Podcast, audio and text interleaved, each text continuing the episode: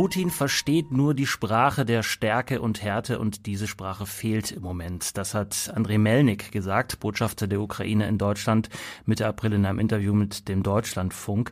Zum damaligen Zeitpunkt standen nach verschiedenen Medienberichten bis zu 100.000 russische Soldaten mit sehr schwerem Kriegsgerät an der Grenze zur Ukraine und auch im Schwarzen Meer. Die Regierung der Ukraine, die EU, die NATO, alle haben diese Truppenbewegung sehr aufmerksam und auch sehr besorgt beobachtet. Die russische Führung hingegen hat gesagt, ganz normales Manöver. Eine Woche später dann kam die Ankündigung, dass das Manöver zu Ende sei, man die Truppen wieder abziehen würde bis zum 1. Mai. Sie hätten, so sagte es der russische Verteidigungsminister Shoigu, die Soldaten hätten die Fähigkeit bewiesen, ihr Land zu verteidigen. Tja, und wie hat die Europäische Union bei dem Ganzen reagiert? Das Manöver war schließlich weniger als 1000 Kilometer von den EU-Außengrenzen entfernt. Keine allzu große Distanz und wie ich finde auch durchaus Anlass zur Sorge. Aber die EU, was hat sie gemacht? Darüber wollen wir sprechen in diesem SWP-Podcast, ob die EU vielleicht zu einer neuen, härteren Sprache zurückgefunden hat oder ob alles beim alten bekannten Mix aus eher warmen Worten und Sanktionen bleibt. Und natürlich wollen wir wissen, wie sieht Russland das? Darüber will ich sprechen mit zwei Wissenschaftlerinnen der SWP, beide aus dem Homeoffice zugeschaltet. Einerseits Dr. Susan Stewart. Sie leitet die Forschungsgruppe Osteuropa und Eurasien und ihre Forschungsschwerpunkte sind Innen- und Außenpolitik der Ukraine sowie die EU-Russland-Beziehungen. Hallo, Frau Stewart. Guten Tag. Und auch zugeschaltet Frau Dr. Ronja Kempin. Sie ist Senior Fellow in der Forschungsgruppe EU-Europa und beackert das Feld der gemeinsamen Sicherheits- und Verteidigungspolitik der EU mit dem Schwerpunkt Frankreich. Und wie das zusammenpasst, das wollen wir in den kommenden gut 30 Minuten hier klären. Guten Tag, Frau Kempin. Ah ja, auch von meiner Seite guten Tag an die SWP. Schön, dass Sie dabei sind. Mein Name ist Dominik Schottner und wir zeichnen auf am 28. April 2021. Auch an Sie, Zuhörerinnen und Zuhörer, herzlich willkommen. Vielen Dank für Ihr Interesse. Frau Stewart, ich habe es eingangs schon äh, gesagt, Mitte April beziehungsweise über den ganzen April gab es diese Truppenbewegungen der russischen Soldaten und Soldatinnen. Können Sie für uns nochmal diese Ereignisse ein bisschen rekapitulieren, vielleicht aus russischer Sicht?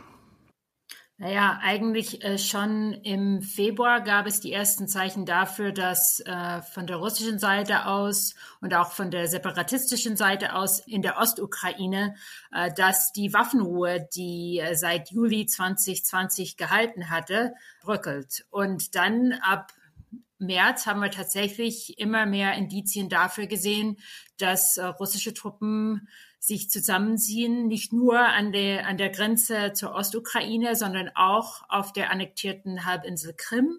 Und im Schwarzen Meer, da kamen immer mehr Boote aus dem Kaspischen Meer dazu und auch sogar Kriegsschiffe von der Nordmeerflotte.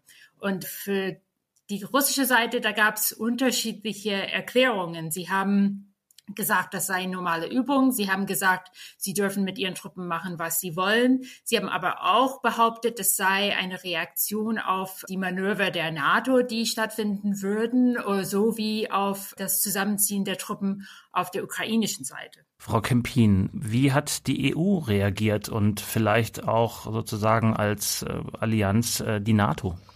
Sie haben das äh, in Ihrer Anmoderation aus meiner Sicht schon sehr richtig gesagt. Man hat sich zunächst erstmal auf äh, sehr wohlwollende, freundliche äh, Worte geeinigt. Ähm, Im Verlauf des Aprils wurden die Töne in Richtung Moskau dann etwas deutlicher. Beide Organisationen haben die russische Seite aufgefordert, zur Deeskalation überzugehen.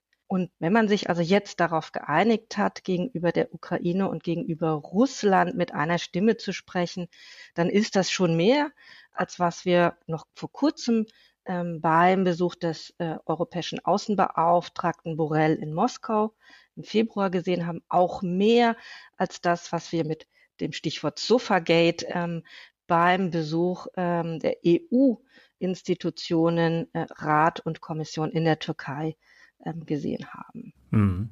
Zu dieser einen Stimme kommen wir später äh, sicher noch ausführlicher. Solche warmen Worte der EU, Frau Stewart, wie wurden die von Russland aufgenommen? Und andersrum gefragt, hätte es äh, sozusagen mehr geholfen, wenn man den warmen Worten noch eine Lieferbescheinigung für Waffen hinterhergeschickt hätte? Ich denke, wir haben gesehen, Früher in diesem Jahr gab es einen Besuch äh, des Repräsentanten für Außen- und Sicherheitspolitik der EU, Josep Borrell, in Moskau. Und da wurde es klar, also er wurde verhöhnt es wurde klar, dass die russische Seite eben die EU nicht ernst nimmt in, in solchen Fragen. Und das war auch in dem konkreten Fall so. Also wie hat Russland auf diese warmen Worte jetzt vor wenigen Wochen reagiert? Ich glaube, was für Russland viel mehr zählt als diese warmen Worte der EU, ist äh, das, was die USA machen und das, was von der NATO kommt. Also das haben wir auch in diesem Fall gesehen, dass äh, darauf viel eher reagiert wurde als auf die EU. Frau Kempin nickt heftig. Ja, also ich kann die russische Seite auf der einen Seite verstehen und auf der anderen Seite äh, widerspricht äh, die Anforderung sozusagen, äh, die aus Russland an die Europäische Union gestellt wird, dem Selbstverständnis der EU als außen- und sicherheitspolitische Akteurin. Also seit 2014, seit den Aufständen ähm, auf dem Maidan und der Unterzeichnung des Assoziierungsabkommens zwischen der EU und der Ukraine, ähm, hat die Europäische Union 16 Milliarden Euro an Kiew gegeben, um dem Land die Chance zu eröffnen, sich zu modernisieren, politisch zu modernisieren, gesellschaftlich aber auch wirtschaftspolitisch. Es gibt eine ganz enge Verbindung, wirtschaftliche Verbindung zwischen der Europäischen Union und der Ukraine. Die Ukraine genießt äh, Sonderrechte beim äh, Export ihrer Waren auf den EU-Markt, in den EU-Binnenmarkt und umgekehrt kann zu präferierten Zöllen Waren einführen aus äh, der Europäischen Union. Und ich glaube, das Ziel der Europäischen Union ist es nicht, Muskeln spielen zu lassen. Hm. Aber bislang ähm, war das Selbstverständnis der Europäischen Union ja zu sagen, wir helfen der Ukraine in diesem Fall, resilient zu werden. Widerstandsfähig. Widerstandsfähig, genau. Dieser Ansatz trägt ein Stück weit, aber auch offensichtlich äh, scheint er nicht äh, ausreichend zu sein. Zumindest hindert er ähm, Russland nicht daran, immer wieder Nadelstiche zu setzen. Da sind wir mittendrin in der Frage, was erzählt uns diese Auseinandersetzung äh, Ukraine-Russland, die ja mitnichten vorbei ist. Jetzt sind zwar die Truppen abgezogen worden oder werden abgezogen, aber die Auseinandersetzung, der Krieg in Teilen äh, der Ostukraine geht ja durchaus noch weiter. Frau Stewart, was erzählt uns diese Auseinandersetzung, wo seit 2014 mehr als 13.000 Menschen ja auch getötet wurden? über die Motive Russlands? Ich glaube, das sagt uns ganz klar, dass die russische Führung äh, die Nachbarschaft immer noch so sieht, äh, dass sie zu Russland gehört, sozusagen. Das heißt, Russland will auf jeden Fall da, wo es noch möglich ist, in ihrer Nachbarschaft Einfluss ausüben und äh, diesen Einfluss auch verstärken mit der Zeit. Und äh, wenn äh, die russische Führung sieht, äh, dieser Einfluss geht verloren, dann wird sie aktiv, um den wiederherzustellen. Das ist die Motivlage. Also man kann noch über das Timing sprechen, aber ich glaube, diese grundsätzliche Motivlage hat sich nicht verändert. Mhm. Frau Kempin, wenn man das, was Frau Stewart gerade ausgeführt hat, im Hinterkopf behält, dass Russland sozusagen bei einem nicht gefügigen ukrainischen Präsidenten einfach sagt, gut, dann schicken wir eben da Truppen hin, ich verkürze jetzt stark an der Stelle, dann ist ja die EU auf ähm, vielfältige Art und Weise herausgefordert mit dem Ansatz, den Sie vorhin auch beschrieben haben. Was kann man an der Reaktion der Europäischen Union in diesem konkreten Fall jetzt über die gemeinsame Außen-, Sicherheits- und Verteidigungspolitik der EU lernen? Also man kann sicherlich sagen, die Europäische Union ist weiterhin eine schwache Akteurin in der internationalen Sicherheitspolitik. Und sie ist eben äh, als Akteurin weiterhin reduziert und reduziert sich selbst auf diese Logik, die daran beruht, das Integrationsmodell, was seit 60 Jahren zwischen den Mitgliedstaaten für Frieden, Stabilität und Wachstum gesorgt hat, nämlich Integration, auch auf die Außenwelt sozusagen zu übertragen, in ihre unmittelbare Nachbarschaft. Deshalb die viele Unterstützung an die Ukraine mit Blick auf demokratische Reformen, Reform des Justizsektors, Reform der Wirtschaftspolitik. Sie ist noch nicht in der Lage, also die Europäische Union, den gesamten Instrumentenkasten, den sie ähm, hat, für außen- und sicherheitspolitische Belange ähm, in Stellung zu bringen. Warum nicht? Das hat ganz unterschiedliche Gründe, glaube ich. Also zum einen ist die Sicherheitspolitik mindestens mal der Europäischen Union immer noch vergleichsweise jung. Worauf beruht die, für die, die es nicht wissen? Ähm, vorher haben die Mitgliedstaaten immer gesagt, wir müssen eigentlich nicht sicherheits- und verteidigungspolitisch eigenständig sein, weil es gibt ja die NATO. Ähm, und mhm. wir brauchen ja nichts zu duplizieren, was es sozusagen schon gibt gerade äh, natürlich auch mit Blick auf die militärische äh, Dominanz der äh, Amerikaner.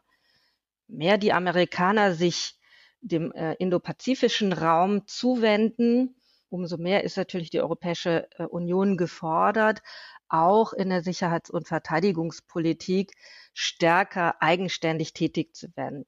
Er ist aber sehr lang, dieser Weg. Mhm. Ähm, er ist von sehr vielen kleinen Schritten gekennzeichnet, weil das Prinzip der Einstimmigkeit weiter gilt. Also Sie müssen sich vorstellen, Sie müssen eben zu 27 einen Kompromiss aushandeln. Wie schnell sowas geht ähm, und wie klein die Übereinstimmungen sind, das können Sie sich ähm, vorstellen. Da brauchen Sie nur mal in die Schulklassen Ihrer Kinder zu schauen. Ähm, mhm. ähm, das ist sozusagen eines der größeren ähm, Hemmschuhe der Europäischen Union. Sie hat noch ein paar mhm. Faustpfande, Pfände in der äh, Hinterhand gegenüber äh, auch Russland, also auch nicht militärisch, aber die hat sie tatsächlich noch nicht gezogen. Und die Frage ist auch, ob es klug ist, die jetzt schon zu ziehen. Frau Stewart hat ähm, den Finger gehoben. Genau, äh, ich wollte mich einbringen, weil ich finde, dass äh, wir reden natürlich über die EU und über Russland, aber ich finde, da wir über die Ukraine reden, kommt die Sicht der Ukraine hier ein bisschen zu kurz. Die ukrainische Sicht auf dieses viele Geld, ja, was aus der EU kommt und die die viele Unterstützung. Ähm, also ich denke, da ist schon Dankbarkeit in der Ukraine dafür da. Allerdings hört man öfter das Argument, ja, aber das ist jetzt äh, wenig im Vergleich zu den Ländern, die wie Polen, äh, die damals äh, sagen auf dem Weg waren zu einer Mitgliedschaft der EU. Und deswegen könnt ihr von uns nicht erwarten, dass wir genauso viel schaffen wie Polen damals in, in dieser kurzen Zeit, obwohl vieles davon eigentlich in diesem Abkommen zwischen der EU und der Ukraine steht. Kommen wir zum Verhältnis der EU zu Russland, auch wenn wir sozusagen als Ausgangspunkt den Ukraine-Konflikt ja gewählt haben. Aber dieser Konflikt erzählt eben ja auch viel über die EU-Russland. Ähm, wie ist das Verhältnis aktuell, Frau Kempin? Wie würden Sie das beschreiben?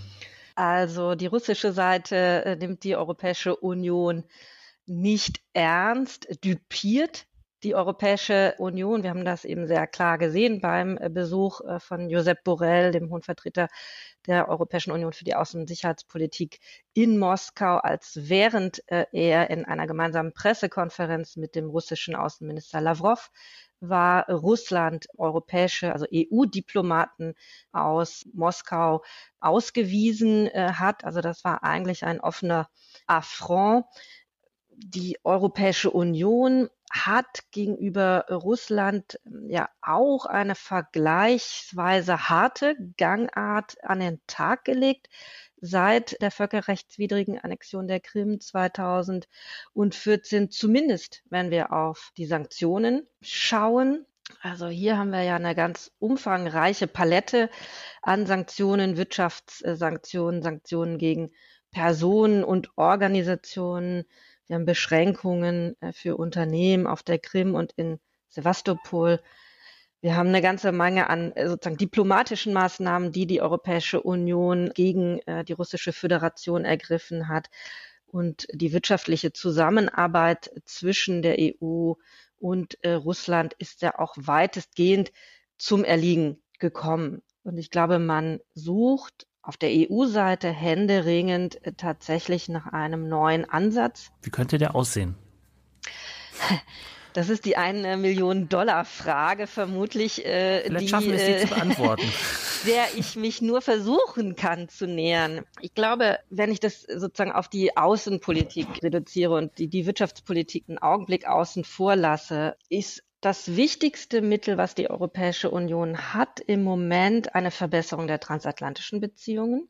Man hat in Brüssel äh, gesehen, dass die amerikanischen Signale in Moskau angenommen worden sind, zumindest vernommen worden äh, sind. Und ähm, vieles wird, glaube ich, davon abhängen, wie man sich im Juni, wenn äh, der amerikanische Präsident Biden nach Europa kommt, wie sich beide Seiten sozusagen verständigen, ähm, welche neue gemeinsame Gangart sie gegenüber der russischen Föderation zu gehen bereit sind und ob sie sich darauf verständigen, die russische Föderation außenpolitisch ebenso einzuschüchtern, wie Russland das äh, mit seinen Partnern, ehemaligen äh, Verbündeten in äh, Ostmitteleuropa tut. Ja, und kann das in bekannten Formaten passieren oder müssen wir völlig unkonventionelle neue Wege finden, also um diese 1 Million Dollar Frage oder Euro Frage zu beantworten? Also was sind vielleicht noch nicht gedachte Wege?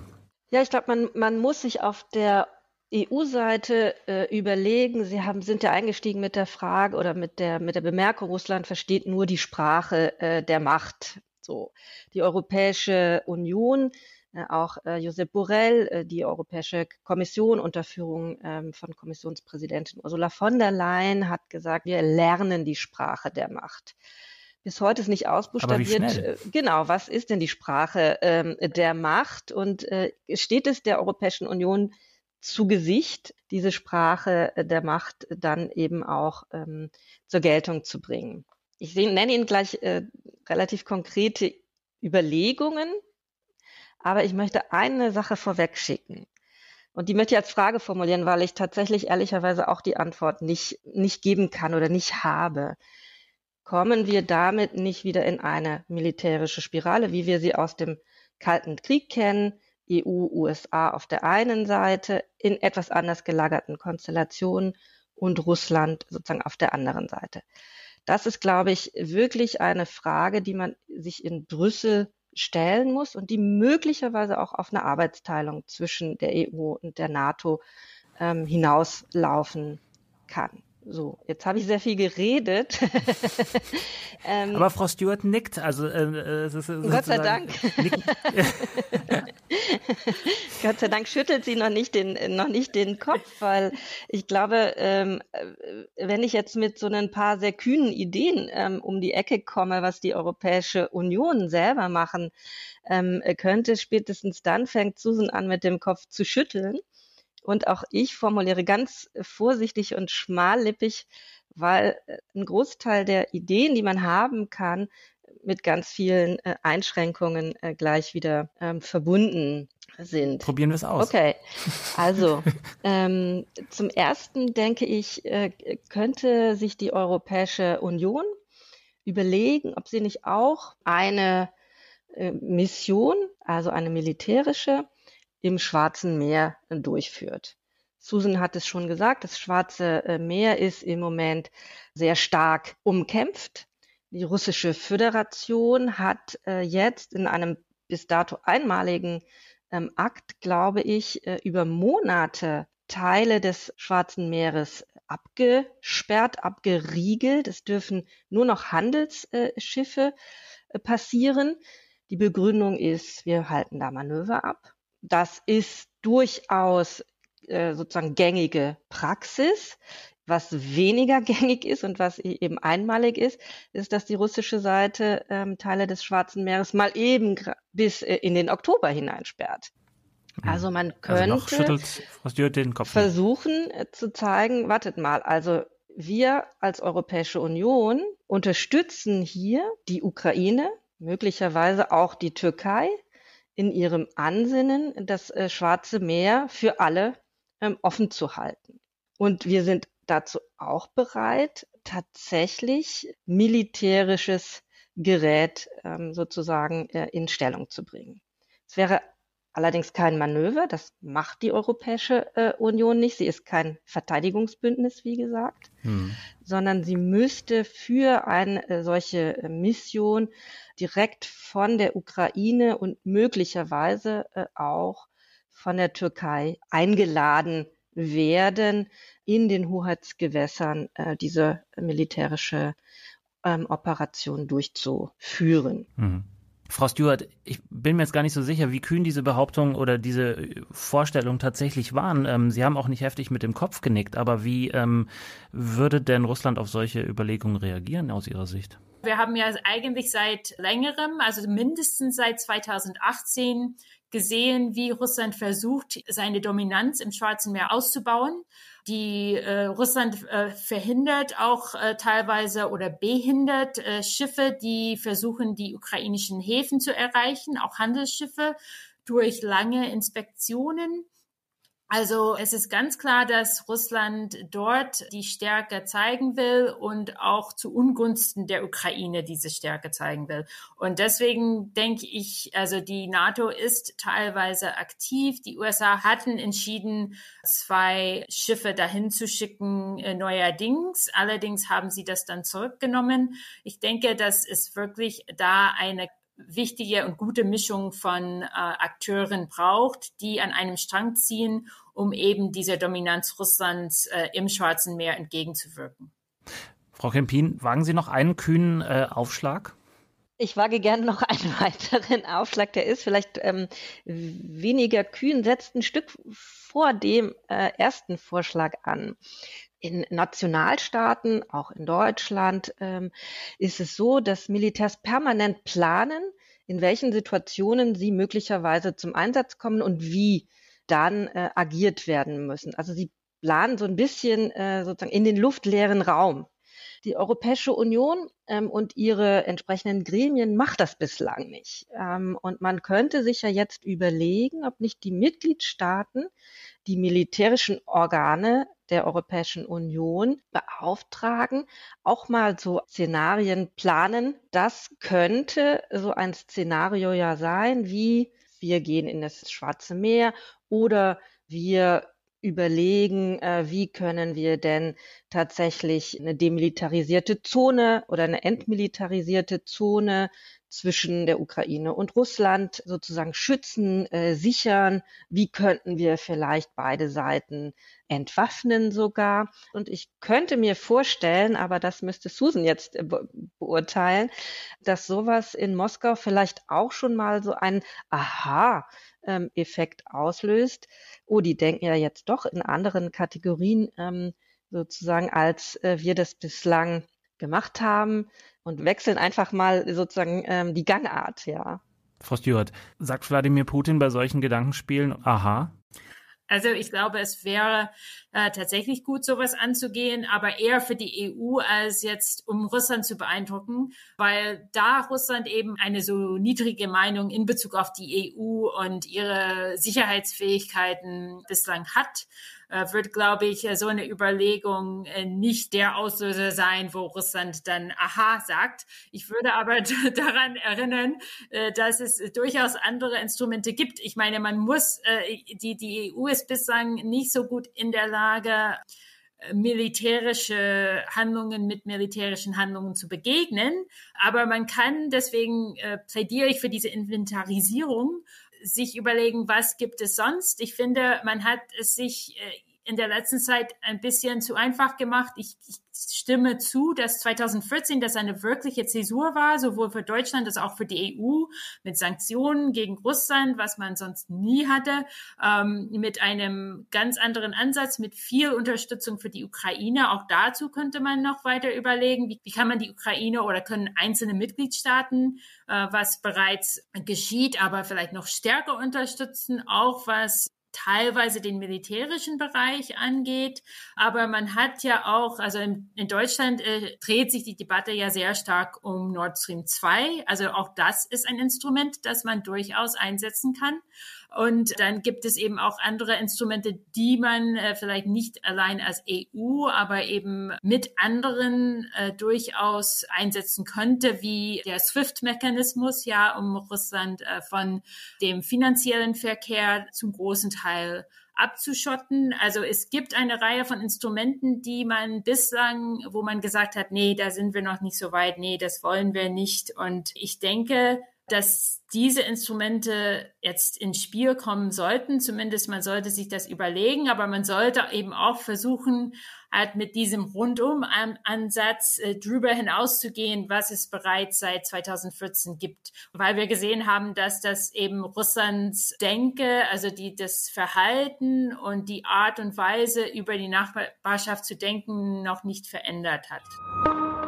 Ich würde gerne zum Schluss noch einen äh, kleinen Gedanken mit ins Gespräch einbringen. Wir haben jetzt viel über militärische Sanktionen, äh, militärische Optionen gesprochen, ähm, auch am Rande immer wieder über wirtschaftliche Sanktionen. Frau Stewart, Sie hatten die Finanztransfers äh, kurz angesprochen. Jetzt in jüngster Zeit hat Russland sich aber auch als so ein bisschen Retter der Welt ähm, inszeniert oder nicht nur inszeniert, sondern tatsächlich ins Spiel gebracht. Sie waren nämlich mit die ersten, die einen Impfstoff gegen das Coronavirus auf den Markt gebracht haben. Und da scheint dann die Zurückhaltung zu bröckeln. Deutschland überlegt auch zu bestellen, äh, Brasilien überlegt zu bestellen. Was bedeutet sowas für so eine Auseinandersetzung und für das Verhältnis EU-Russland, Frau Kempin? Mit bitte um eine kurze Antwort. Also wir haben auf der europäischen äh, Seite gesehen, dass Russland auf unterschiedliche Art und Weise in den letzten Jahren versucht hat, Einfluss zu nehmen. Susan hat schon gesagt, auch äh, Einfluss zu nehmen auf die Innenpolitik einzelner äh, Mitgliedsländer und immer wieder versucht hat, eben diese eine Stimme, die die Europäische Union versucht herzustellen, zu durchbrechen. Ähm, von daher kann man sagen, Sputnik V ist ein weiteres Instrument und ich denke, die Europäische Union ist in der jetzigen geopolitischen Situation gut beraten, diesen Impfstoff sozusagen, er, er wird geprüft, er wird neutral geprüft. In Brasilien ist er gerade nicht zugelassen äh, worden. Wenn er zugelassen äh, wird, dann glaube ich, äh, obliegt es den Mitgliedstaaten, sich wirklich nochmal darüber zu verständigen, ob es das richtige geopolitische Signal ist, diesen Impfstoff jetzt zu beschaffen. Denn es ist, da gebe ich Ihnen recht, ein Einfallstor, ein weiteres Einfallstor äh, neben der Finanzierung rechtsextremer Parteien in einzelnen Mitgliedstaaten, neben gezielten Desinformationskampagnen, neben einer militärischen äh, sozusagen Politik der Umzinglung ähm, die Russland äh, sozusagen jetzt versucht, wie gesagt, um die Einheit des Westens, im Allgemeinen der Europäischen Union im Besonderen ähm, wieder aufzubrechen. Frau Stewart, war das ein sehr smarter Move von Wladimir Putin, sehr schnell auf die Impfstoffentwicklung zu setzen und damit auch äh, nach draußen zu gehen? Ja, ich denke, das Problem ist, dass wir sehen, dass das wirklich eingesetzt wird äh, für die Zwecke des Image-Buildings, ja, und nicht unbedingt zuerst, um der russischen Bevölkerung zu helfen, wenn das natürlich Leben retten kann, ist es dann schon ein anderes Instrument als irgendwie ein Cyberangriff oder Desinformation. Allerdings äh, denke ich, sollten wir da vorsichtig sein. Also natürlich erstmal abwarten, ob jetzt dieser Impfstoff äh, die Überprüfung besteht, aber dann auch noch auf Fälle schauen, wie neulich in der Slowakei die eben Dosen von äh, Sputnik V äh, importiert hat, aber dann festgestellt hat, äh, die Zusammenstellung ist anscheinend nicht dieselbe, äh, die in wissenschaftlichen Aufsätzen über diesen Impfstoff äh, dargestellt wurde. Und deswegen äh, existiert die Frage, selbst wenn, wenn man diesen Impfstoff bekommt, entspricht es tatsächlich dem, was man erwartet. Und ich glaube, da äh, spielt eben auch die Frage des Vertrauens und Misstrauens gegenüber Russland durchaus eine Rolle. Von daher äh, würde ich sehr, sehr vorsichtig mit dieser Frage umgehen. Russland und die Europäische Union, dazwischen die Ukraine und ganz viel Vertrauen oder Misstrauen, was da auch eine Rolle spielt. Wie das Verhältnis zueinander ist und wie die Zukunft aussieht, habe ich besprochen mit Dr. Ronja Kempin und Dr. Susan Stewart, beide Wissenschaftlerinnen bei der Stiftung Wissenschaft und Politik. Vielen herzlichen Dank für Ihre Zeit und vielen herzlichen Dank für Ihre Analysen und Ihr Wissen. Sehr gerne. Dankeschön. Und Ihnen, liebe Hörerinnen und Hörer, vielen Dank fürs Zuhören, auch für Ihr Interesse. Wenn Sie sich mehr informieren wollen zu dem Thema, die Website der Stiftung Wissenschaft und Politik äh, hilft Ihnen weiter. Noch einfacher geht's, wenn Sie den SWP Newsletter abonnieren oder uns auf Facebook und Twitter folgen. Auch da kriegen Sie alles Neue über die SWP-Publikation. Mein Name ist Dominik Schottner. Bis zum nächsten Mal. Bleiben Sie neugierig.